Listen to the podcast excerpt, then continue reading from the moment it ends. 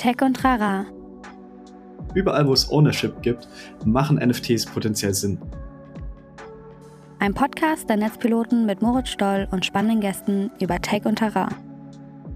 Die Idee von der Blockchain ist eben das zu lösen, dass man nicht mehr einer zentralen Entität vertrauen muss, sondern dass man das Ganze dezentral hat, dass man das auf der Blockchain hat, dass es einsehbar ist für jeden und dass es unveränderbar ist. Ja, moin! Ich dachte, ich probiere nochmal eine neue Anmoderation aus. Hier ist äh, Moritz Stoll, der Moderator dieses Podcasts, Tech und Trara. Äh, und ja, nicht wundern, ich äh, experimentiere da gerade ein bisschen. Was fühlt sich gut an, was nicht? Und kann man vielleicht das klassische Herzlich Willkommen zu Tech und Trara nochmal ein bisschen aufweichen? Und deswegen hier und da ein kleines Experiment. Ähm, in diesem Podcast spreche ich ja für uns Netzpiloten einmal die Woche mit sehr unterschiedlichen ExpertInnen aus wirklich sehr unterschiedlichen Bereichen. Was die Folgen natürlich eint, ist der Wille zu verstehen, wie das jeweilige Fachgebiet funktioniert. Und das ist, glaube ich, auch unsere Zielgruppe. Also das seid hoffentlich auch ihr, Leute, die Bock haben, Sachen zu verstehen. Und die Frage, welche Rolle spielen Technologien Technologien darin. Diese Woche ist auch eine Folge, wo man sagen kann, dass der Technologieaspekt nicht ganz so weit hergeholt ist. Es geht nämlich um Kryptos bzw. um NFTs und Blockchain. Äh, ich habe mich nämlich mit Patrick Tobler unterhalten. Patrick Tobler ist offiziell der erste Gast, der sogar ein klein bisschen jünger ist als ich. Allerdings sehr viel erfolgreicher. Der hat nämlich äh, eine eigene Firma gegründet, nftmaker.io. Das war so ein Hobbyprojekt, was auf einmal völlig durch die Decke gegangen ist. Er erklärt uns, was das ist, aber vor allen Dingen erklärt er uns nochmal sehr gut, was sind NFTs, wie funktionieren sie sie, was ist eine Blockchain und, und das finde ich sehr, sehr spannend, was ist das Besondere bei der Cardano-Blockchain? Es gibt nämlich verschiedene Ansätze, wie man auf einer Blockchain dafür sorgt, dass diese Blöcke, die darauf geschrieben werden, dass die validiert sind und äh, die sind klassischerweise sehr rechenintensiv und damit auch sehr klimaschädlich. Das ist aber tatsächlich bei Cardano anders. Auch das erklärt er uns. Super spannendes Thema und ich glaube, das ist eine tolle Folge, wenn ihr wirklich mal dieses Thema Blockchain verstehen wollt, wenn ihr wirklich mal ein Bild davon haben wollt, wie NFTs und Blockchain und Kryptowährung aussehen, wie sie funktionieren und was man damit machen kann, weil das ja auch in so einem wahnsinnig kryptischen Haha-Ökosystem drin ist. Also kann ich sehr empfehlen, die Folge mit Patrick Tobler, Megatyp, total smart, hat mir ganz viel erklärt und war irgendwie schön, einfach mal mit jemandem in meinem Alter zu reden. Hat irgendwie auch mal ganz gut getan. Und jetzt wünsche ich euch viel Spaß mit der Folge. Bis gleich.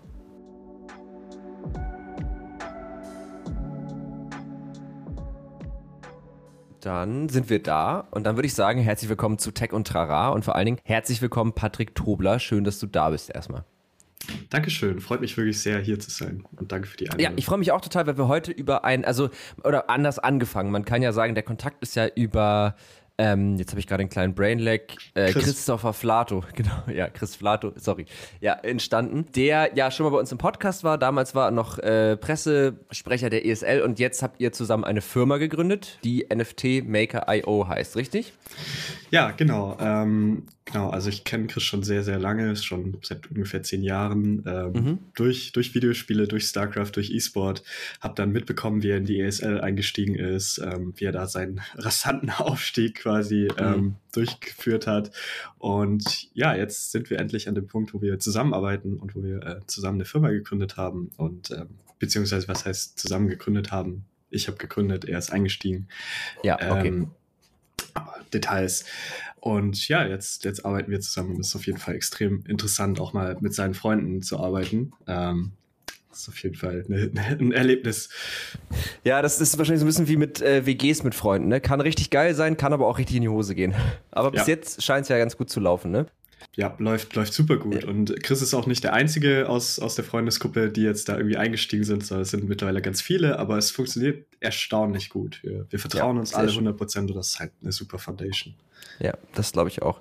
Genau, und äh, die Firma heißt NFT Maker IO. Also ist das Thema der heutigen Folge, glaube ich, auch einigermaßen geklärt. Wir wollen heute ja, mal so ein bisschen über das Thema NFTs, generell aber auch Krypto sprechen. Damit sind wir ziemlich late to the party, was diesen Podcast angeht. Ähm, das ist jetzt ja kein super neues Thema. Aber ich finde es eigentlich mal ganz schön, einmal kurz den Hype abzuwarten, um dann zu gucken, muss man wirklich drüber sprechen. Und äh, scheinbar muss man aber wirklich drüber sprechen. Ich habe letztens getwittert, ich also sinngemäß habe ich getwittert, ich verstehe zwar, was, äh, was NFTs sind, ich weiß aber nicht so richtig, warum ich sie kaufen sollte. Und ähm, ich glaube, auch unter diesen Sternen stellen wir die heutige Folge ein bisschen.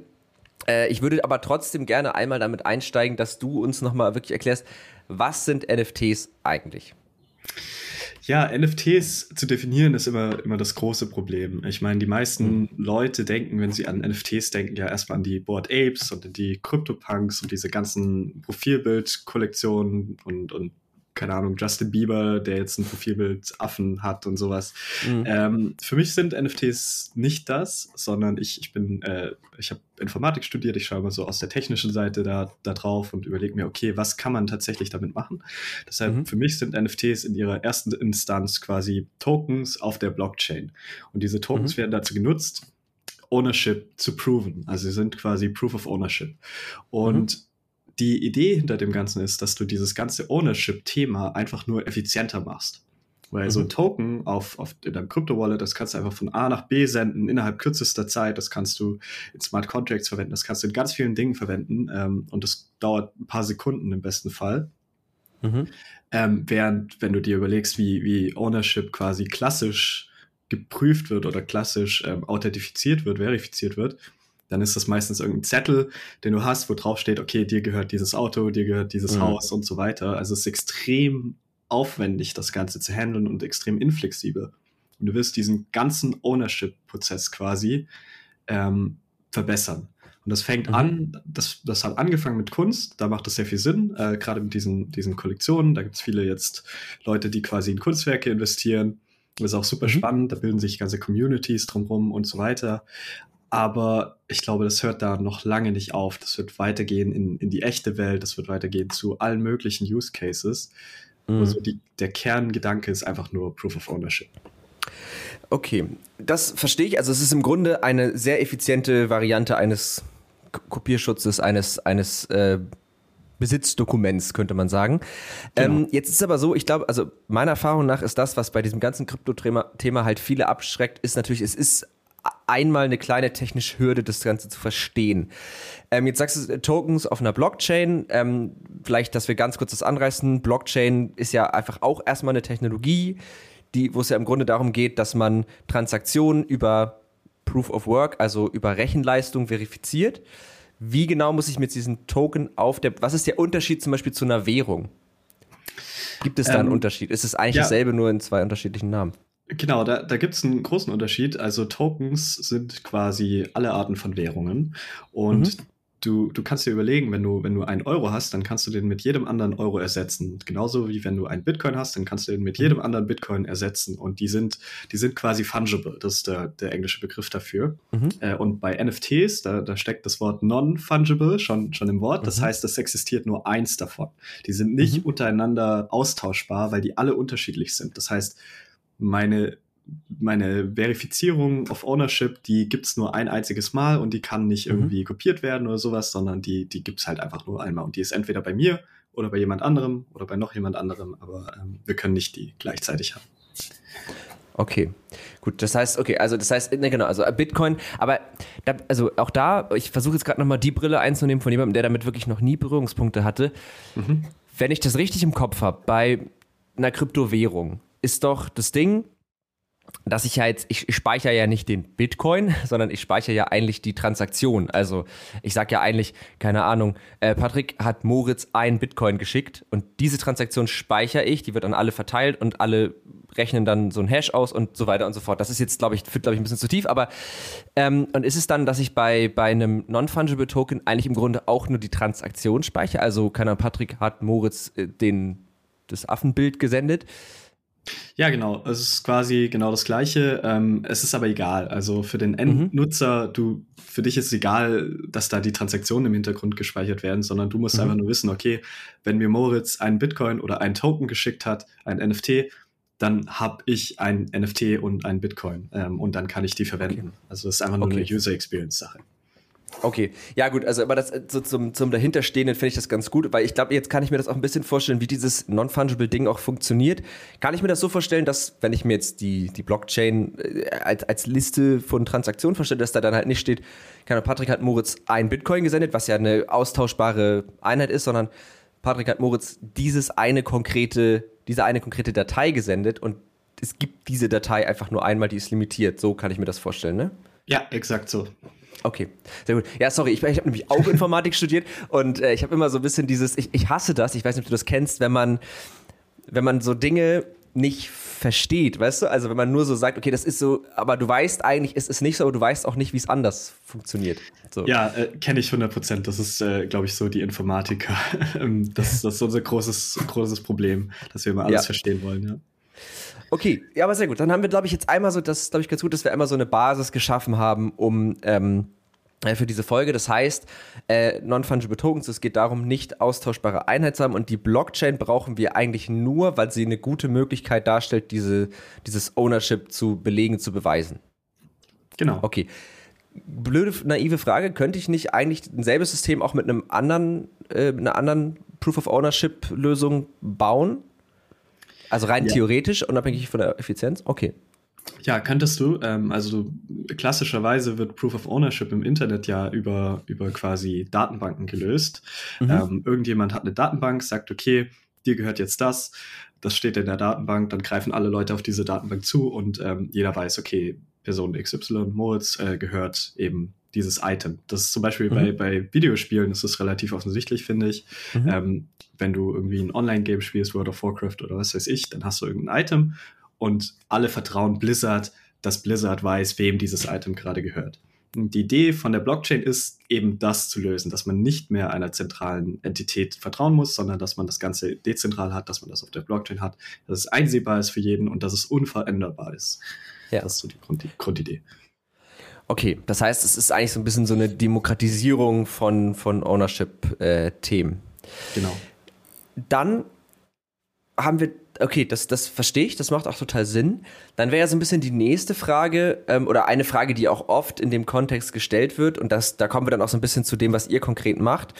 Ähm, na, fangen wir mal einmal an. Ich glaube, was noch ein bisschen verwöhnt ist für viele, ist so dieses Ökosystem um NFTs herum. Also, was genau tut ihr jetzt in dem ganzen Ökosystem? Was macht NFT Maker? Also denn ihr macht offensichtlich NFTs, das sagt zumindest der Name eurer Firma, aber welche Rolle nehmt ihr da ein? Welche Parteien gibt es und wie funktioniert dieses Ökosystem so grob?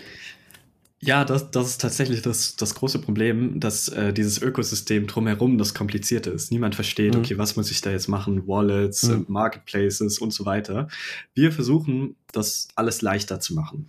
Also wir versuchen tatsächlich dieses Gesundheit, äh, dieses Ökosystem ein bisschen zu, ähm, zu vereinfachen und dafür zu sorgen, dass eben jeder das verstehen kann. Wir haben mhm. angefangen mit dem, mit dem ersten Schritt, Schritt davon, also mit dem tatsächlichen Herstellen der NFTs, deshalb NFT Maker, sehr unkreativer mhm. Name, ähm, aber ich bin aber schlecht im, im Namen. ja, macht aber Sinn, also sehr gut. Ja. ja. Und also wir haben quasi damals, als wir die Firma gegründet haben, hm, das ist jetzt auch schon ein Jahr her tatsächlich, mhm. da haben wir angefangen, okay, und wir haben ein sim ganz simples Tool gebaut, damit jeder seine NFTs auf der, auf der Cardano-Blockchain ähm, selber erstellen kann. Mhm. Dieses Tool, das wurde dann sehr oft verwendet, äh, über Nacht quasi. Ich habe das einen mhm. Tag vor meinem Geburtstag released. Den nächsten Geburtstag war ich komplett damit beschäftigt, Bugfixe, Bugfixes zu machen, wenn ich nicht gerade die Family irgendwie ähm, betreut habe. Und ja, und dann ähm, haben wir quasi uns darauf fokussiert, dieses, diesen Minting-Prozess, diesen Herstellungsprozess zu, zu vereinfachen. Und jetzt wollen mhm. wir quasi weitergehen und wir wollen dieses, dieses komplette Ökosystem accessible machen. Wir wollen dafür sorgen, dass Leute, die noch nie irgendwas mit einem NFT zu tun hatten, die nicht wissen, was es ist, mit NFTs interagieren können und mhm. mit, mit, Euro bezahlen können und so weiter, um es einfach so, so zugänglich wie möglich zu bauen. Okay. Und ähm, Genau, also das, das verstehe ich. Ihr, du, ihr seid jetzt auf der Cardano-Blockchain. Es gibt ja noch ganz viele andere. Also Ethereum ist ja, glaube ich, auch so eine ganz äh, wichtige Blockchain, gerade für NFTs. Ähm, Erste Frage, wenn ich jetzt, wenn du jetzt von der Cardano-Blockchain sprichst, gibt es die eine Cardano-Blockchain, auf der alle Transaktionen laufen, die irgendwie mit dieser Blockchain, also NFTs, vielleicht auch irgendwelche Kryptowährungen. Ich glaube, wie du auch schon gesagt hast, ne, viele, viele ähm, Games und so bauen das ja auch langsam bei sich ein. Also es gibt ja schon viele Spiele, die auf eine. Läuft das alles auf derselben Blockchain oder sind das verschiedene Instanzen der Technologie? Nee, das, das läuft tatsächlich im Moment alles auf derselben Blockchain. Ähm, da gab es mhm. nie irgendwie ein, ein Fork, so nennt man das, wenn, wenn sich die Blockchain absplittet. Da gibt es auch noch nicht mhm. großartig Sidechains, ähm, auch wenn mhm. das in Zukunft mit Sicherheit mehr kommen wird. Auf Ethereum ist es zum Beispiel so, da gibt es ja die, die Main-Blockchain, aber die ist sehr langsam und sehr mhm. träge. Deshalb was viele Leute machen, ist, sie, sie entwickeln Sidechains, die quasi mhm. parallel zu Ethereum laufen, machen dann darüber die ganzen NFT-Transaktionen und so weiter und dann bündeln sie das und packen das gemeinsam auf die, auf die mhm. Mainchain. Das ist mhm. so, wie man skaliert in der, in der Kryptowährungswelt, in der Blockchain-Welt. Ähm, das wird auch auf Cardano kommen, mhm. aber im Moment ist alles auf der, auf der Main-Chain. Okay. Und das heißt also äh, NFT-Maker, der Minting-Prozess. Das ist ja, das, also Minting äh, oder Minten ist ja das, wo ich aus einer Datei ein NFT mache. Was passiert da? Im Prinzip ist es relativ simpel, was passiert. Du, du, schrei du erstellst eine Transaktion, die auf die Blockchain geschrieben wird und du sagst in dieser mhm. Transaktion, okay, wir erstellen jetzt einen Token und wir mhm. fügen diesem Token folgende Daten hinzu. Also da kommen so Metadaten mit rein, wo dann irgendwie der Link zu den Dateien drin ist oder Text mhm. oder was auch immer da, da drin stehen soll. Und dann wird das auf die Blockchain gepusht. Das ist dann quasi da drauf. Und dann sieht jeder, okay, dieses neue NFT existiert jetzt. Okay. Alles klar, gut. Und das ist auch der, also, weil ich habe ich hab das auch mal, äh, mal so testhalber, äh, ist schon ein bisschen her, da gab es euch noch gar nicht, aber mal so durchprobiert. Das kostet ja Geld, ne? Also das ist ja in der Regel nicht äh, umsonst, oder das kostet meistens ja auch irgendeine Kryptowährung. Ähm, Gibt es auch eine Kryptowährung, die Cardano heißt, ja, ne? Äh, also nee. bei Cardano heißt die Kryptowährung tatsächlich ADA ähm, von mhm. Ada Lovelace und die ah, Blockchain ja. selber heißt Cardano. Okay, ja, gut. Ada Lovelace, erste weibliche Programmiererin, ne? Genau, erste Programmiererin ja. überhaupt. Achso, erste Programmiererin. Okay, das wusste ich gar nicht. Okay. Ähm, gut, und das heißt, das kostet Geld, weil es Rechenleistung fordert, weil ich ja praktisch irgendwie verifizieren, also das Prinzip ist ja eigentlich immer dieses Proof of Work Konzept, das heißt, äh, derjenige, also die Idee bei der Blockchain war ja, korrigiere mich da gerne, aber ähm, ich, ich habe eine Transaktion und diese Transaktion muss dadurch verifiziert werden, dass sozusagen eine sehr komplizierte Rechenaufgabe gelöst wird. Und das kann man halt nicht so gut fälschen, weil es einfach wahnsinnig viel Rechenleistung bräuchte, um rückwirkend eine zu fälschen, nämlich mindestens irgendwie die Hälfte oder so war das doch, ne? Genau, genau, so sieht's aus. Und die Idee ist ähm, quasi, du hast diese ganzen unterschiedlichen Miner, die, die alle diese mhm. Matheaufgabe machen, die alle versuchen, diese mhm. Matheaufgabe zu lösen. Und du willst quasi bestimmen, okay, welcher von diesen vielen Minern darf als nächstes die Transaktion validieren und an die Blockchain anhängen. Und dafür mhm. kriegt der, kriegt der Miner Geld, deshalb macht mhm. er das. Ähm, und im Prinzip competen die alle miteinander und die versuchen so schnell wie möglich diese Matheaufgabe zu lösen. Das ist aber tatsächlich äh, nicht, wie Cardano funktioniert. Cardano ist nicht Proof of Work, aber da das ist nochmal ein ganz anderes Fass. Ja, perfekt. Nein, aber das, das ist eine total gute Überleitung. Ähm, oder beziehungsweise wir merken uns das kurz, weil ich noch einmal gerne das Ökosystem äh, ein bisschen weitertreiben würde. Mhm. Ähm, also das heißt, ich habe jetzt, ich habe jetzt meinen NFT äh, gemintet. Das ist jetzt auf der Blockchain. Das heißt, ähm, jetzt ist das da. So jetzt, äh, was, was, also kann ich das jetzt, kann das jetzt jemand anders kaufen? Das kommt drauf an. Also in allererster Instanz hättest du, ähm, wenn das NFT gemintet wird, das erstmal in deinem Wallet. So, dann hast du es in deinem mhm. Wallet und dann kannst du sagen, okay, ich schicke das jetzt von mir zu, zu Moritz oder zu, zu Patrick oder zu wem auch immer. Ähm, mhm. Und, und du kannst es einfach erstmal transferieren. Und mhm. jetzt hast du die Möglichkeit, ähm, ins Internet zu gehen, auf irgendwelche, auf irgendwelche NFT-Marktplätze zu gehen, zum Beispiel OpenSea, das ist, glaube ich, im Moment der größte NFT-Marktplatz, und zu sagen, mhm. okay, ich habe dieses NFT, ich habe das gerade gemintet, möchte das jemand kaufen? Und wenn das jemand mhm. kaufen möchte, dann geht ihr quasi einen Vertrag ein und dann wird das automatisch ähm, hin und her getradet. Okay, also im Grunde wie eBay. Also genau, ich wie eBay, ja. Stell, stell dann einfach mein NFT ein und äh, ich, also ne, ich versuche das gerade so ein bisschen für, für, für Dummies äh, nochmal äh, begreiflich zu machen. Ähm, genau, also das heißt, ich, ich, ich besitze das, ich habe es in meiner Wallet. In meiner Wallet kann ich alle NFTs, also alle Tokens, das ist, da kann ich ja nicht nur NFTs drin speichern, sondern auch andere, to also Währung zum Beispiel. Das genau. ist gespeichert, dann stelle ich es da rein, dann gehe ich den Vertrag ein und dann gibt mir eine Person einfach den vereinbarten Preis oder das ist wahrscheinlich von Marktplatz zu Marktplatz auch ein bisschen verschieden. Ich glaube, es gibt ja auch so äh, mit Bieten. Gibt's ja, genau. Auch, es, ne? gibt, es, gibt, Auktionen, es gibt alles Mögliche. Also es gibt mhm. da mittlerweile, ähm, da, da kann man wirklich sehr tief einsteigen. Es gibt auch NFT-Lending, wo du dann dein NFT nur, eine, nur für eine bestimmte Zeit rausgibst und jemand an, mhm. gibt und jemand anderes gibt dir Geld dafür und du ähm, musst es zurückzahlen und solche Geschichten. Also ähm, da gibt es echt, okay. echt viele Konzepte und das ist eben das Komplexe daran. Also dieses, mhm. dieses, dieses Token-Konzept, dieses NFT-Konzept, das ist, äh, ist irgendwann ähm, entstanden.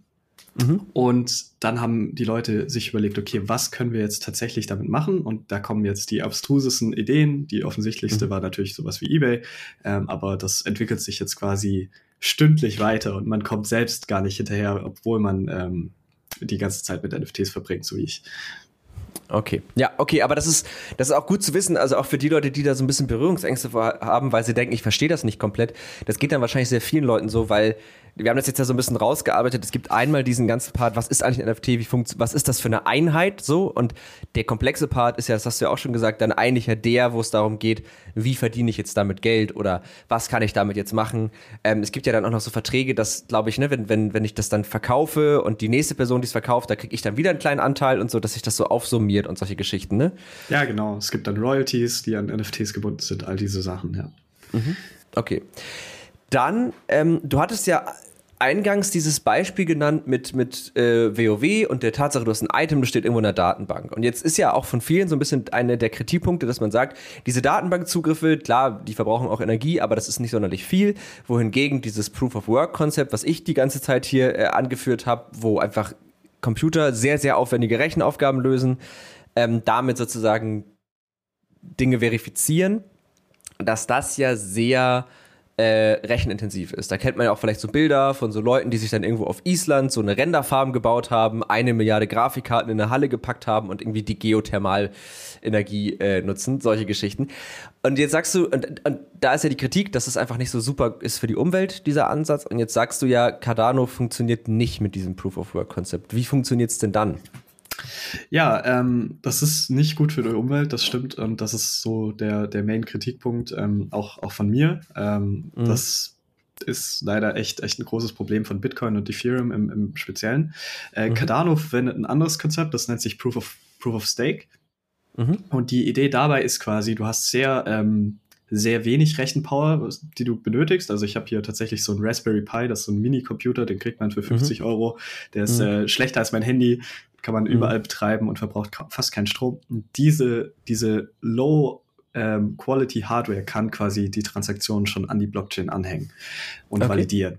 Und das Ganze funktioniert so, dass du quasi nicht mehr über die Rechenpower gehst, sondern über den Stake. Und der Stake ist quasi einfach nur die ADA, also die native Kryptowährung von der Cardano Blockchain, die ähm, delegiert werden können. Also wenn ich jetzt eine Million ADA habe zum Beispiel, was ich leider nicht mhm. habe, das ist sehr viel, ähm, ja. dann kann ich sagen, okay, ich, ich delegiere meine eine Million ADA an dich, Moritz, weil mhm. du ähm, hast so ein Raspberry Pi oder so einen Computer aufgesetzt, der, der Blöcke validieren möchte und du hast dann das Recht, für eine Million ADA quasi Blöcke zu validieren.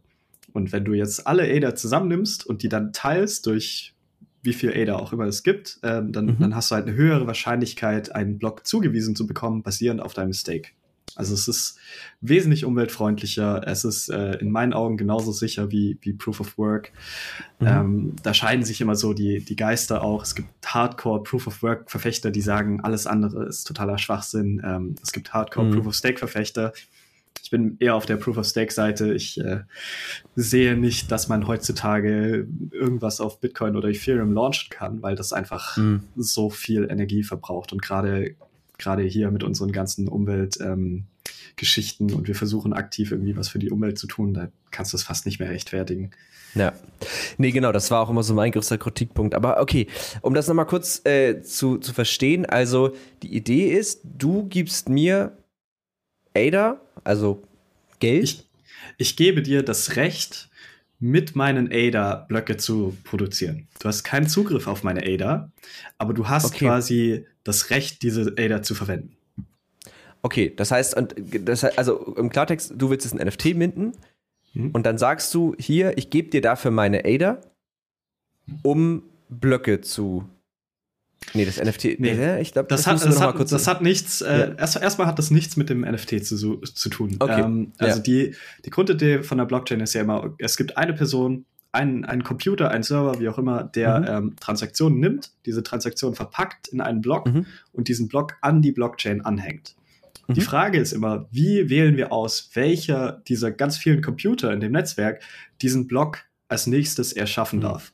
Und diese mhm. Transaktion quasi anhängen darf an die Blockchain. Ähm, mhm. Bei Proof of Work ist es, wie gesagt, über diese Matheaufgabe. Die Person, äh, der, der Computer, der als erstes die Matheaufgabe löst, der darf den Block da anhängen. Mhm. Bei äh, Cardano ist es quasi so, dass du über den Stake eine Zufälligkeit zugewiesen bekommst. Also wenn, wenn ich eine Million ADA habe, dann habe ich so eine Zufälligkeit von irgendwie, keine Ahnung, 0,1 Prozent oder sowas. Mhm. Und dann wird mir irgendwann im Laufe der Zeit ein Block zugewiesen vom Netzwerk und den darf ich dann anhängen. Also okay, quasi, aber das, ja. Okay, und das geht aber nur, wenn du dann sozusagen auch Zugriff auf diese eine Million ADA hast. Genau. Genau. Aber ich kann, ich kann da nicht über die ADA ver verfügen, also das ist abgekapselt. Nee. Ja. ja, also du kannst damit jetzt nicht irgendwie Transaktionen selber, du kannst die jetzt nicht als Transaktion verwenden, aber genau. die geben dir sozusagen das Recht, diesen Block an die, äh, an die Blockchain anzuhängen. Genau. Okay, und also wie bekommen jetzt einzelne Parteien diese ADA, um das zu tun? Also den Stake ja, das ist ähm, so, dass man sich quasi so ein, so ein Stake-Pool, nennt sich das, ähm, aufbauen mhm. kann. Und den kann man dann im Netzwerk registrieren und dann wird der Stake-Pool in, in den Wallets gelistet. Also da gibt es dann eine Liste mit irgendwie ein paar tausend Stake-Pools. Da kannst du dann suchen, mhm. äh, nach meinem Stake-Pool zum Beispiel oder nach irgendwelchen anderen Stake-Pools. Dann sagst du, okay, ich möchte auf diesen Stake-Pool delegieren. Das heißt, ich mhm. möchte mein, mein Recht, die Blöcke zu erschaffen, an diesen Stake-Pool weitergeben.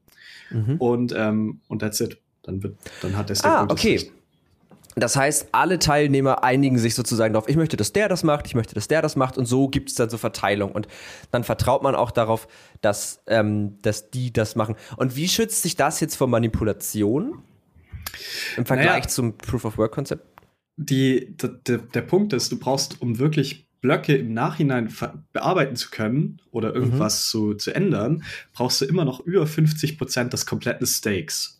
Ähm, das ist quasi Hat das niemand. gleiche Konzept. Hat niemand. Und das Problem ist okay. hier, dass es natürlich auch immer teurer wird. Je mehr ADA du quasi kaufst, desto höher geht der Preis von ADA. Das heißt, wenn der, wenn der Market Cap von Cardano gerade bei 30 Milliarden oder sowas liegt, und du möchtest mhm. 15 Milliarden davon kaufen, dann musst du viel mehr ausgeben als 15 Milliarden, weil der, weil der Preis immer weiter steigt, weil die, mhm. äh, weil das Angebot quasi schwindet. Also okay. ist es sehr unwahrscheinlich. Außerdem noch, noch ein weiterer Punkt. Außerdem ist es natürlich so, wenn du über 50 Prozent aller ADA hast und du veränderst die Blockchain, dann, dann bringt dir das ja gar nichts. Dann zerstörst du deinen, also du bist ja der größte, die ja. größte Entity auf der Blockchain. Das zerstört ja. dich quasi das heißt, selber. Du machst dein eigenes Vermögen kaputt. Und das ist ja auch bei dem Proof of Work so. Ne? Also da ist es ja, du brauchst über 50% der Rechenkapazität und auch da wärst du eigentlich dumm, das zu machen, weil du die, also in dem Moment, wo du dir was äh, Transaktionen beispielsweise erschmuggeln möchtest, machst du sie dir ja eigentlich schon wieder kaputt, indem du die Blockchain manipulierst. Jein, also ja, theoretisch schon. Bei Bitcoin ist das mit Sicherheit so, weil Bitcoin eine riesige mhm. Chain ist und, ähm, und mhm. die größte, wichtigste quasi. Mit Bitcoin kannst du alles in den Abgrund reißen. Aber es gibt mhm. natürlich ganz viele andere, kleinere Pro Proof of Work Chains. Und was viele mhm. Von diesen Mining Farms und so weiter tun, ist, äh, sie switchen quasi von, von Chain zu Chain und dann zerstören sie die eine Chain, holen mhm. sich da 50 Prozent, verkaufen schnell alles, machen mhm. damit ein bisschen Geld, gehen zur nächsten und so weiter. Und das ist natürlich ein riesiges Problem. Also bei Proof of Work funktioniert das erst ab einer gewissen Masse, dass das okay. ist. Ja, stimmt. Und das ist ja bei Proof of Stake nicht, nicht so, weil da bist du ja wirklich darauf angewiesen, dass Individuen sagen, du darfst mit, mein, mit meinem ADA ähm, arbeiten. Genau, ja. Aber wird auch sicherer je mehr, ne? Also Abs absolut, klar, ja. die Wahrscheinlichkeit ist ja okay, aber ich glaube, also ich, ich sehe total den Vorteil und ich sehe auch, warum das dann auf einmal gar nicht mehr rechenintensiv ist und eigentlich das smartere Konzept. Ähm, was würdest du denn sagen, für welche Branchen NFTs, das hast du ja auch schon so kurz angeschnitten, ähm, Potenzial haben? Also du hast die Kunstwelt schon genannt, das war ja auch so das, was so den ersten Hype irgendwie ausgelöst hat. Ja, das ist äh, eine sehr gute Frage und das ist eine, eine dieser Fragen, die ich, die ich versuche zu beantworten. Ähm, mhm. ich, ich kann dir sagen, so in den letzten Monaten bin ich quasi in Kontakt gewesen mit jeder Branche gefühlt, ähm, mhm. weil alle, alle sind irgendwie interessiert an NFTs und versuchen herauszufinden, okay, machen NFTs Sinn für uns? Weil mhm. über, überall, wo es Ownership gibt, machen NFTs potenziell Sinn. Ähm, mhm. Ich meine, es gibt so ein paar offensichtliche, die, die auch relativ bald kommen würden, meiner Meinung nach, oder werden, meiner Meinung nach. Zum Beispiel die, die Ticketing-Branche, sowas wie Eventim oder Eventbrite, das, das brauchst du eigentlich nicht mehr. Das kannst du alles dezentral machen. Der, der coole mhm. Vorteil daran ist, dass sich da ein Sekundärmarkt bilden kann und die Musiker, die Künstler ähm, und die, die Ticket-Publisher auch an dem Sekundärmarkt verdienen können, was mhm. sie im Moment nicht können. Das heißt, die haben einen extremen Incentive daran, das zu, zu fördern, während gleichzeitig du natürlich auch ein Incentive hast, das zu verwenden, weil mhm. ähm, es dir einfach mehr Flexibilität bietet und es schneller ist und im Zweifel auch billiger ist und du keiner zentralen Website wie Eventbrite ähm, vertrauen musst. Mhm. Also Ticketing macht sehr viel Sinn.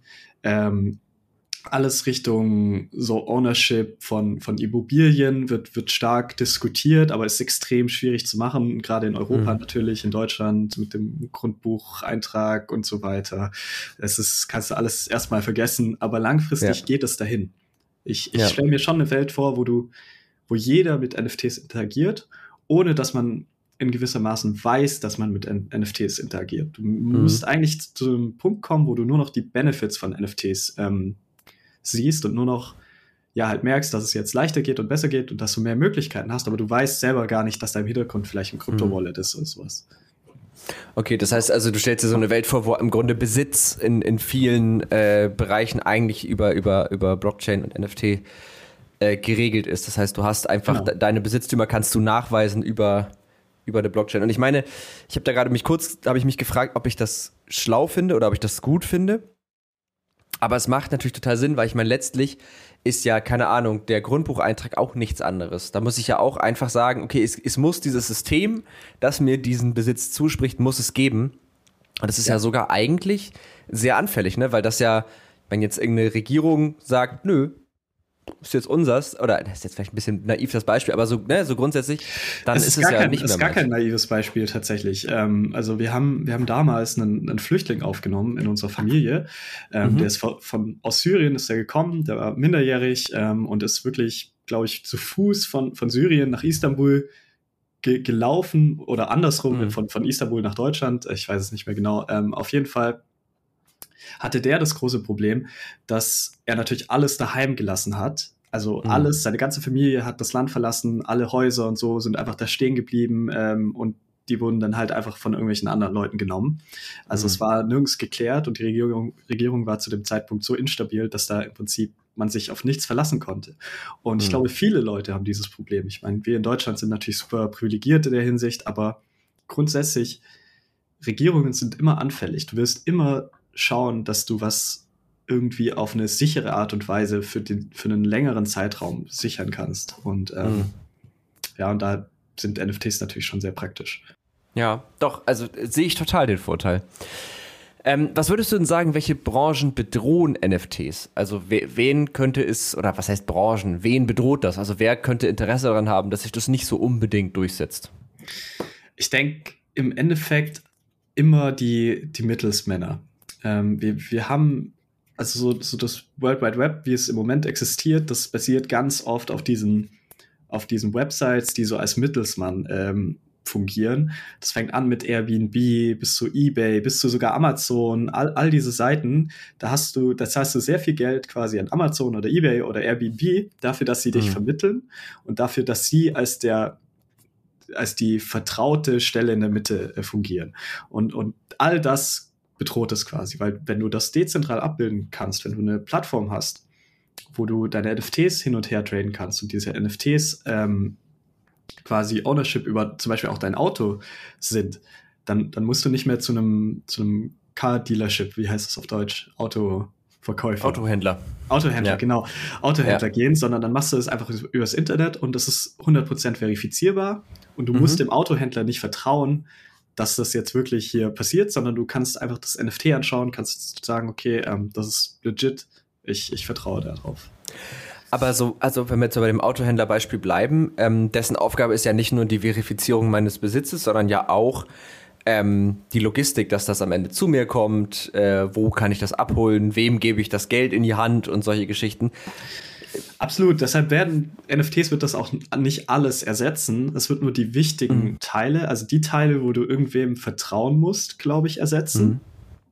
Ähm, weißt du, in der, in der Kryptowelt, da gibt es auch viele Leute, die sagen, okay, wir machen alles 100% dezentral, es gibt keine Firmen mehr in 20 Jahren mhm. und so weiter. Da bin ich kein äh, Verfechter von, sondern ich glaube, es mhm. wird trotz alledem so ein Mix aus beidem. Es gibt bestimmte Sachen, da brauchst du einfach so die klassischen Strukturen, da brauchst du normale Firmen aber so dieses, dieses Vertrauen über dein Geld, über deine Transaktionen, über deinen Besitz, das willst du nicht abgeben an irgendwelche Third-Party-Firmen, sondern das, das willst du in deinen eigenen Händen haben und deshalb, ähm, da, da kommen quasi NFTs und Kryptowährungen im Allgemeinen ins Spiel. Man, also, ja, gerade so ein völlig nicht zu Ende gedachter Gedanke, aber in dem Moment, wo ich das Vertrauen, also wo ich aufhören muss zu vertrauen und mich eigentlich am alles selber kümmere. Also ich habe ja dann im Blick, was gehört mir und so. Es liegt ja, das gibt ja auch viel Verantwortung. Ja. Also in dem Moment, wo ich sage, Amazon macht oder meine Bank oder wer auch immer regelt das schon, hab, bin ich ja auch die Verantwortung los. Könnte das nicht auch ein bisschen zu einem Overload führen im Hinblick auf die Verantwortung, mit allem immer umgehen zu müssen und in alles eigentlich involviert sein zu müssen? Ja, mit Sicherheit. Also es gibt viele Leute, die möchten das auch so nicht. Mm, es gibt mhm. mit Sicherheit viele Leute, die, die gehen gerne zu ihrer Bank, die haben da gerne ihren Ansprechpartner, der ihnen dann dabei hilft, ihr, ihr Konto aufzusetzen und solche Geschichten. Ähm, das ist auch vollkommen legitim und deshalb wird es immer beides geben. Aber so die unterliegenden Strukturen, die sollten vertrauenslos basieren oder, oder auf, auf mhm. keinem Vertrauen basieren, sondern Verifikationsmöglichkeiten geben.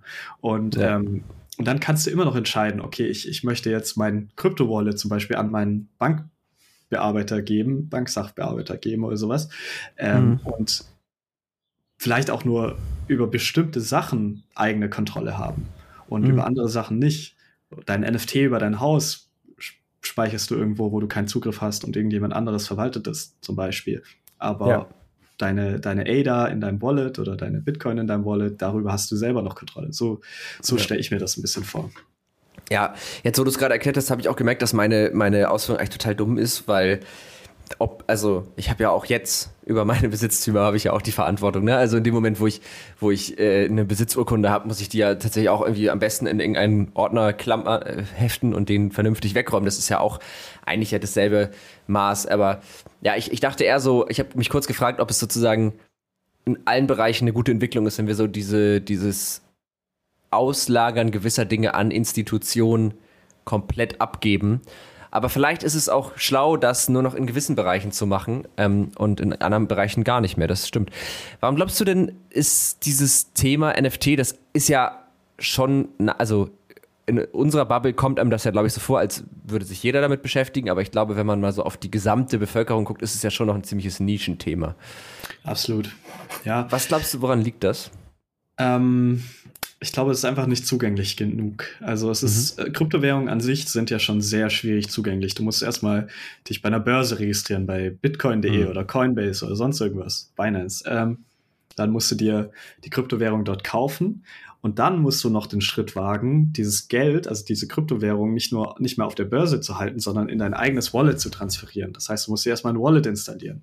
Ähm, mhm. Das sind oftmals irgendwelche Chrome Browser Extensions oder sowas. Ähm, dann musst du da das hinschicken, dann hast du es da, wenn dein Wallet verloren geht, hast du dein Geld verloren, solche Sachen. Ähm, das macht vielen Leuten Angst und das ist auch einfach kompliziert zu tun. Deshalb mhm. muss man im Moment sich darum küm kümmern, dass man diesen User Flow ein bisschen besser hinbekommt. Dass man wirklich allen Leuten es ermöglicht, NFTs zu kaufen oder allgemein in diesem ganzen System zu partizipieren, ohne über die Börsen zu gehen, ohne wirklich ähm, vorher arg viel wissen zu müssen. Mhm. Und, und das ist so ein bisschen meine persönliche Aufgabe mit NFT-Maker natürlich, aber das äh, versuchen natürlich auch ganz viele andere Firmen, weil jedem mhm. das bewusst ist. Und die ganzen Regulierungen, die da auch noch ins Spiel kommen, Geldwäschegesetz und so weiter, ähm, die erleichtern das Ganze natürlich auch nicht gerade. Ja. Ist da nicht jetzt auch gerade irgendwie wieder irgendwas passiert im Hinblick auf, auf Geldwäsche und ähm, Dezentralisierung? Ich habe da nur, also ich habe es nur auf Twitter kurz gesehen und habe aber nicht, hatte nicht die Zeit, mich da weiter reinzufuchsen, aber. Ja, da, da passiert die ganze Zeit was. Also da sind die ganze Zeit irgendwelche neuen Verordnungen oder irgendwelche Gesetzesvorschläge, worüber dann abgestimmt wird und dann am Ende wird doch wieder alles gekippt und so weiter. Also es ist äh, schwierig zu sagen. Im Moment, es gibt nichts super Akutes, würde ich sagen. Mhm. Ähm, es gab vor kurzem eine Abstimmung, aber das ist noch nicht 100% durch. Mhm. Da muss jetzt noch ähm, irgendein anderes Organ zustimmen. Ähm, aber ja, das ist, es verändert sich auch überall auf der Welt die ganze Zeit quasi. Ich glaube auch, dass dieser, es gab ja diesen Krypto-Hype eine Zeit lang, ne? Dieses, äh, wo dann ja auch die, diese Bubble auf einmal sind die, äh, ist der Wert vom, ich glaube, von Bitcoin und auch von Ethereum ja so krass in die Höhe gestiegen, danach mega in den Keller gegangen und so. Ich kann mir auch vorstellen, dass das dem Ruf dieser ganzen Sache nicht so unbedingt gut getan hat, oder? Weil es ist ja auch oft einfach als, ist halt ein Spekulationsobjekt, ist halt einfach nur irgendwie, das ist so ein bisschen, äh, das Hirngespinst von Typen wie dir und mir. So, weißt du, so, so weißen Männern, die Informatik studiert haben. Ist es ja nicht, aber das ist ja das, was es oft als Ruf hat. Ähm, glaubst du, ja. dass es da auch. Ja. So, sorry. Für nee, äh, sag erstmal, also alles gut. Okay. Ja, nee, vollkommen. Also es ist, es ist tatsächlich so, dass, ähm, dass Bitcoin und Krypto und all diese Themen einfach einen extremen, extrem schlechten Ruf haben, auch zum mhm. Teil zu Recht. Ähm, auf der anderen Seite ist es halt, wenn man, wenn man sich das so historisch betrachtet anschaut, ist es ja so, dass früher die Börse zum Beispiel extrem unzugänglich war. Fast niemand hat an der Börse investiert, weil es einfach hm. schwierig war, an der Börse zu investieren. Wie, wie willst du das machen, wenn du nicht gerade viel Geld hast? Hm. Heute hat sich das sehr verändert. Also weil jeder, jeder kann sich registrieren für irgendwelche Börsen-Apps, Scalable mhm. oder wie sie alle heißen, eToro. Ähm, dauert meistens nur ein paar Stunden, dann hast du da dein Geld drauf, kannst da, dir da Aktien kaufen. Und genau das mhm. Gleiche ist mit Krypto ja auch. Krypto kann jeder investieren. Und zu einem gewissen Grad ist es so die Demokratisierung von Geldanlagen und mhm. die Demokratisierung von, von Investitionen. Und das ist extrem interessant, weil dadurch passieren eben solche Dinge. Dadurch passiert so ein Hype, der vielleicht früher mhm. an, der, an der normalen Börse so nicht ähm, stattgefunden hätte. Und, mhm. und da muss man sich dann halt überlegen, okay, findet man das gut, auf der einen Seite diesen Hype zu haben, dafür aber auch das Risiko für ganz viele Privatanleger. Oder mhm. findet man das eher schlecht ähm, und möchte lieber, dass weniger Privatanleger da ja. mitmachen? Ja. Ja, stimmt. Und ich glaube, was ich auch glaube, ist, dass ein großer Teil, warum viele Leute so kritisch sind, und das ist aber eigentlich doof, aber ich glaube, das ist so ein bisschen in der menschlichen Natur begründet, wenn wir mal bei der Börse bleiben, da vertraust du ja im Grunde in das System, in dem du lebst. Also in die Regierung, in die Gesetze und so weiter und so fort. Und und vor allen Dingen vertraust du auch entsprechend, also im Hinblick auf die Sicherheit in diese Institutionen, die du kennst, mit denen du eigentlich immer irgendwie in Kontakt bist. Und bei der, bei der Blockchain vertraust du ja in das Konzept. Und da haben wir ja schon gelernt, das ist relativ abstrakt. Und ich kann mir vorstellen, dass es für Menschen, die das nicht verstehen, ich glaube, jeder kann das verstehen, aber es ist natürlich eine Hürde da, dass die sich schwer damit tun, einfach nur in ein Konzept zu vertrauen, weil da steht ja keiner, da ist ja keine Börsenaufsicht. Also es gibt ja keine Blockchain-Aufsicht, die daneben steht und sagt, ah, das geht so nicht, sondern es ist ja wirklich rein äh, aus sich selbst heraus. Wenn du das nicht checkst, glaube ich, ist das, ist das schwierig, dem zu vertrauen. Sehr schwierig, ja. Du vertraust quasi Mathematik und wir, wir beide sind Informatiker, wir können das noch so, so halbwegs verstehen. Wir verstehen, okay, dieser Algorithmus macht zumindest in der Theorie mhm. äh, Sinn, mhm. aber für die meisten Menschen ist das quasi Zauberei. Die, die müssen, ja. die, die haben keine Ahnung, was das wirklich ist. Ja. Aber dafür ist vielleicht dieser Podcast gar nicht so schlecht, weil vielleicht hat er ein bisschen geholfen. Und äh, tatsächlich habe ich auch mal ähm, einen Artikel geschrieben auf netzpiloten.de zum Thema Blockchain. Da habe ich dieses Proof of Work-Konzept mal sehr detailliert versucht zu erklären. Also wirklich so Schritt für Schritt ähm, angelehnt an ein Video von dem, kennst du den Kanal Three Blue One Brown? Äh, nee, kann ich tatsächlich nicht. Okay, das ist so ein äh, Mathe, ich glaube mittlerweile äh, Doktor in Mathe irgendwie, ähm, aber auch so ein jüngerer und der hat, ähm, der macht halt extrem gute Mathe-Erklärvideos. Ähm, mhm. Und unter anderem hat er halt auch mal gesagt, wie, was ist denn jetzt eigentlich Blockchain, wie funktioniert sie? Und hat die halt wirklich sehr detailliert und äh, gut nachvollziehbar auf Englisch äh, erklärt. Also falls ihr damit Probleme habt, dann Pech, aber dann lest den Artikel. äh, aber das hilft vielleicht, um dem Ganzen einfach so ein bisschen näher zu kommen. Ich habe noch eine letzte Frage. Ähm, und zwar haben wir ja schon gelernt, es gibt verschiedene Blockchains. Das heißt, wir haben ja eigentlich so mehrere Einzelökosysteme. Ich glaube, die Antwort zu wissen, aber ich würde es dich trotzdem gerne fragen, was ist denn jetzt, wenn ich auf der Cardano-Blockchain ein NFT habe? Kriege ich das irgendwie auf eine andere Blockchain drüber? Also kriege ich dieses NFT auf äh, Ethereum zum Beispiel? Das ist eine sehr gute Frage. Ähm, die Antwort ist, im Moment ist es schwierig. Äh, langfristig mhm. wird das aber definitiv die Norm. Also wir, wir müssen zu einem System kommen, wo alle Blockchains irgendwie miteinander äh, interagieren können, wo du NFTs von A nach B schicken kannst. Ähm, das ist extrem wichtig, weil die Blockchains, die haben natürlich, also es gibt ja Tausende. Und die haben natürlich mhm. alle irgendwelche anderen Vor- und Nachteile. Cardano hat Vorteile, aber auch Nachteile. Ähm, Ethereum hat andere Vorteile und Nachteile, zum Beispiel eine leichtere Programmiersprache. Deshalb mhm. macht es Sinn, diese NFTs und die, die Coins allgemein von Blockchain zu Blockchain zu schicken. Mhm. Und da bewegt sich alles hin. Da arbeiten auch wir äh, mit NFT Maker aktiv dran. Da arbeiten auch hunderte oder tausende andere Leute dran. Ähm, und das ist ganz klar, wenn, also in, in fünf Jahren hoffe ich, dass du einfach nur noch ein Wallet hast, dann hast, siehst du all deine NFTs da drin und es steht gar nicht mehr dabei, auf welcher Blockchain, sondern du kannst es einfach verwenden und das passiert alles quasi im Hintergrund. Okay. Ja, das wäre natürlich cool, also wenn das, wenn das immer das Ziel ist, das stimmt. Ähm, dann habe ich noch mal eine bisschen nerdigere Frage und zwar äh, du hast es nämlich gerade angerissen, Ethereum hat eine, hat eine kompliziertere Programmiersprache. Es ist, man, ich, ich habe immer noch so diese Denke, irgendwo steht ein Ethereum-Server. Aber das ist ja nicht so. Das ist ja gerade die Grundsätze, also, oder? Das ist ja die Idee von dem Ganzen. Ja. Das heißt, Ethereum funktioniert eigentlich nur dadurch, dass sich eigentlich alle mehr oder weniger die kleinen Software installieren und dann darüber an der Blockchain teilnehmen. Wie, genau. also was programmiere ich denn dann noch? Also, also die, die Idee ist, du kannst äh, Smart Contracts schreiben. Smart Contracts mhm. sind quasi einfach nur Programme auf der Blockchain. Das heißt, du mhm. schreibst ein Programm in, in einer Programmiersprache, die heißt ähm, Solidity, die ist very ähnlich, very ähnlich, sehr ähnlich äh, zu, zu JavaScript. Ähm, ja. Und die, diese Programme, die schreibst du dann quasi und dann tust du sie als Transaktion auf die Blockchain schicken. Mhm. dann sind die auf der Blockchain und dann kannst du mit dem Programm interagieren, indem du eine Transaktion an das Programm schickst. Und das ist sehr interessant, weil das kann, das Programm kann dann verschiedene Regeln quasi anwenden, basierend auf irgendwelchen anderen Regeln. Zum Beispiel einfach ganz normal ein, ein Handel zwischen zwei Parteien. Ich schicke mein NFT in, in das Programm, du schickst Geld in das Programm und sobald beides drin ist, wird es ausgetauscht. Und vorher nicht. Okay. Okay, jetzt verstehe ich das mit diesen Smart Contracts. Okay, das heißt, es sind einfach Programme, die auf der Blockchain laufen. Ja. Ich weiß nicht, ob wir da jetzt zu tief reingehen auch da, ich brauche immer, ich brauche immer ein Bild, wie ich mir das vorstellen kann. Wo laufen die? Also laufen die dann einfach auch bei random Minern? Genau, die laufen dann bei random Minern. Ähm, Im Prinzip, du, du löst dieses Programm aus. Das kostet dann ein bisschen mehr Transaktionsgebühren als eine normale mhm. Transaktion, weil sie größer mhm. ist.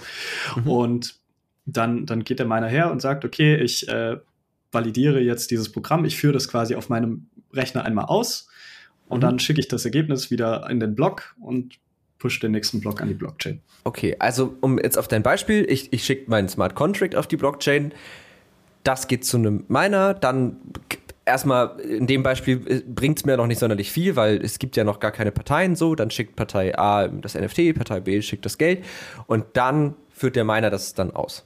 Genau. Okay, ja, krass. Okay, jetzt verstehe ich auch wirklich mal den Vorteil von diesen Smart Contracts. Ähm, und Cardano hat eine, eine, eine leichtere Programmiersprache, sagst du? Nee, eine, eine viel schwierigere. Ah, okay. Ähm, Cardano ist eine funktionale, also Cardano basiert mhm. auf funktionalem Programmieren. Ähm, du als Informatikstudent kennst das vielleicht, das ist äh, nochmal eine ganz andere Geschichte als so unsere ja. typische objektorientierte Programmierung. Also das ist sehr schwierig, da reinzukommen, ist sehr mathematisch. Ähm, ja. Und da tun sich, glaube ich, viele Leute auch schwer mit. Das ist so wahrscheinlich der größte Nachteil an Cardano, meiner Meinung nach. Auf der mhm. anderen Seite könnte man argumentieren, funktional ist mathematischer und deshalb leichter verifizierbar, dass es korrekt ist, ähm, mhm. was auch Vorteile hat. Dadurch passieren weniger Hacks, weniger Unfälle quasi. Ähm, mhm. Aber ja, alles hat, wie gesagt, seine Vor- und Nachteile in der, in der Kryptowelt und deshalb muss man einfach schauen, was macht Sinn auf welcher Blockchain, was ja. macht Sinn auf einer anderen Blockchain.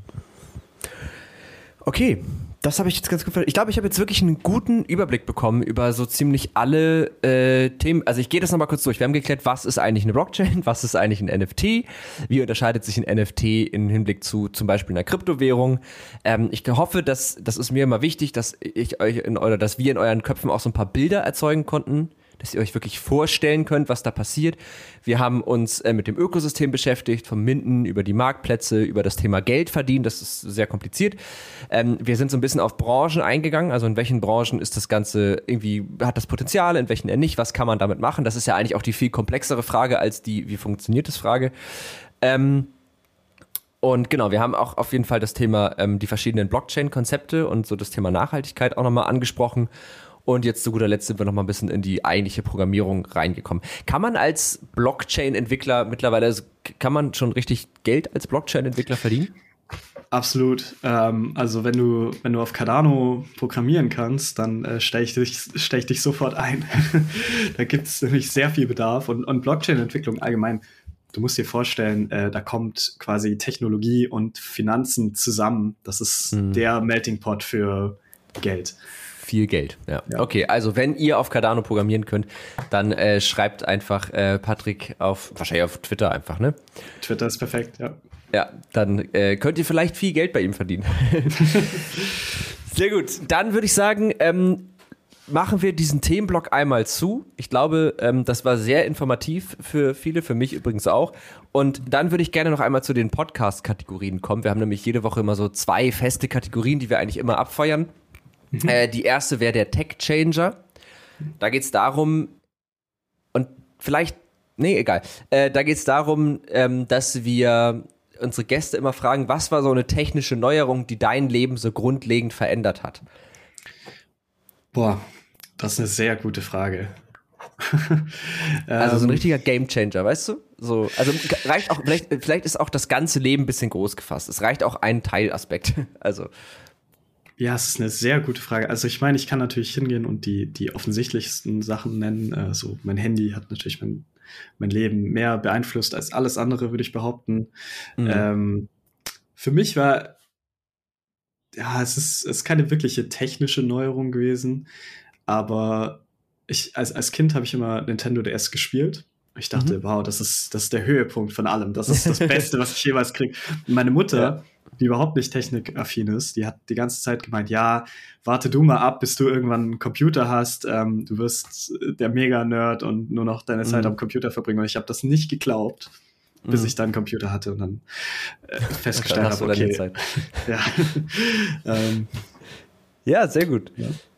Das war es bei mir, glaube ich, auch. Ich glaube auch, der, der unbegrenzte Zugang zu einem Computer hat äh, viel getan. Kommst Extrem. du aus so einem, also hattest du Computerzeiten oder Nintendo DS-Zeiten oder war so hier viel Spaß bis morgen? Nee, ich, ich, es war fast unbegrenzt für mich äh, tatsächlich. Also meine nice. Mutter hat immer geschaut, dass ich auch rausgehe und, und irgendwie Fußball spiele und was weiß ich. Aber, ähm, mhm. aber ja, grundsätzlich konnte ich machen, was ich wollte. Ich hatte auch, ja, mein, mein Vater ist, ist genauso nerdy wie ich. Ähm, mhm. Der ist auch Programmierer, deshalb komme ich einfach auch aus einem, aus dem Haushalt, wo das ja. normal ist. Ja, voll gut. Also es war jetzt auch gar nicht wertend gefragt, sondern einfach so aus Interesse, weil ich komme aus einem Haushalt, wo das sehr begrenzt war. Echt? Ähm, ja, ja, ja. Ich, also ich hatte, ich glaube, ich hatte bis ich 18 war keinen Computer mit Internetanschluss und ich habe mir den wow. dann auch selbst gekauft erst. Ähm, und ich hatte davor einen, aber ich weiß noch, ich wollte so in meiner Abi-Phase habe ich wollte ich programmieren. Und dann musste ich mir, weil ich ja, also das war auch ein bisschen, wir hatten auch keine Kohle. Das muss ich dazu sagen. Also es war jetzt auch nicht so einfach, mir einen dicken Kom Ich hatte von der Schule so einen ausrangierten Windows XP Rechner bekommen und ich habe 2014 Abi gemacht. Also da gab es schon Besseres. Und ähm, dann hatte ich das Problem, ich wollte halt, ich habe irgendwie gedacht, okay, Java klingt so, als könnte ich es lernen.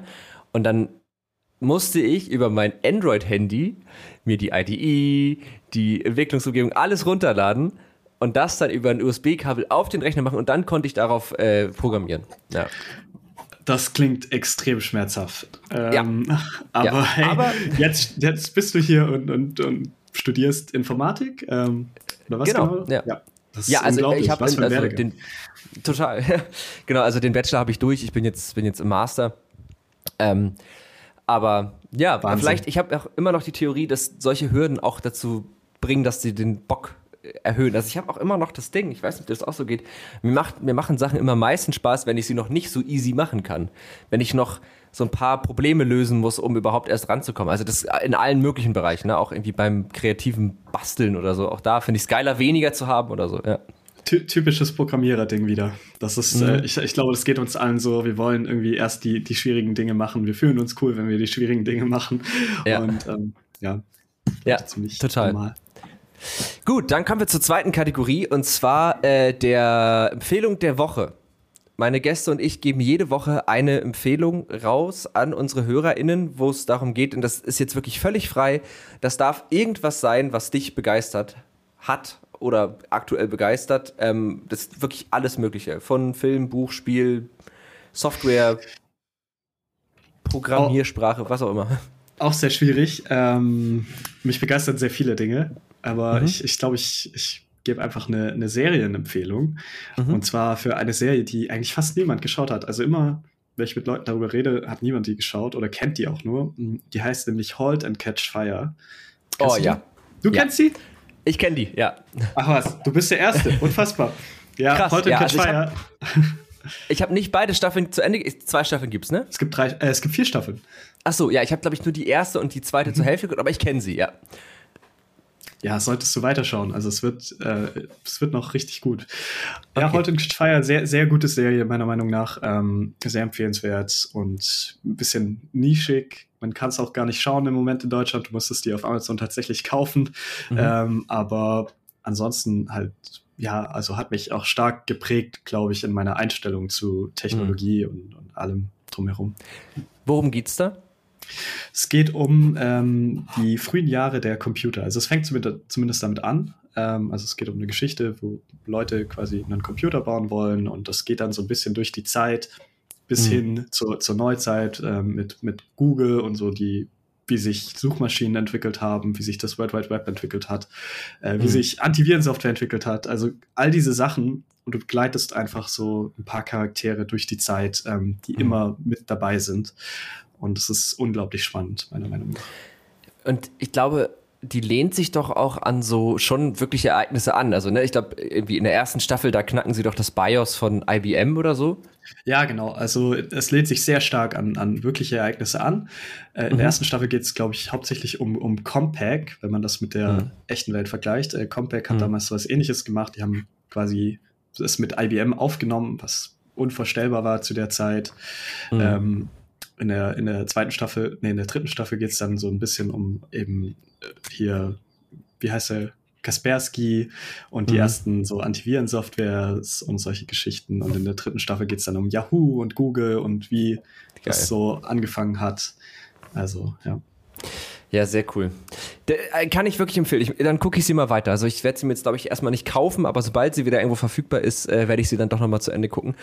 Dann ähm, meine, meine Empfehlung der Woche ist dann, glaube ich, so ein bisschen daran angelehnt. Auch eine Serie, die ich vor langer Zeit mal angefangen habe und äh, dann zu Ende geguckt habe, die viele, glaube ich, auch nicht gut finden. Aber mir hat sie sehr gut gefallen. Ich habe jetzt wirklich einen extremen Wikinger-Marathon hinter mir. Ich habe nämlich nochmal äh, Vikings komplett geguckt. Ähm, zum ersten Mal oder zum zweiten Mal? Nee, also ich habe die ersten vier Staffeln hatte ich schon geguckt und ich habe dann noch mal die vierte noch mal geguckt und dann noch die fünfte und sechste. Ich finde die wahnsinnig gut. Die ist wahnsinnig gut. Ja. Und das hat dann irgendwie in mir so einen Wikinger-Hype ausgelöst. Also ich habe immer so Phasen, wo ich dann so ganz doll auf eine Sache gehypt bin. Und dann habe ich äh, Vikings Valhalla noch geguckt, die fand ich okay. Ja. Ähm, hast du auch geguckt? Ja, habe ich auch geguckt. Ja. Ich, mir ging es ähnlich vor kurzem. Ich habe erst Vikings ja. Valhalla geschaut, da habe ich festgestellt, oh, mir fehlt noch die letzte Staffel von Vikings. Und dann habe ich die noch mhm. geschaut. Also ja. ich, bin da, ich bin da voll bei dir. Ja, sehr gut.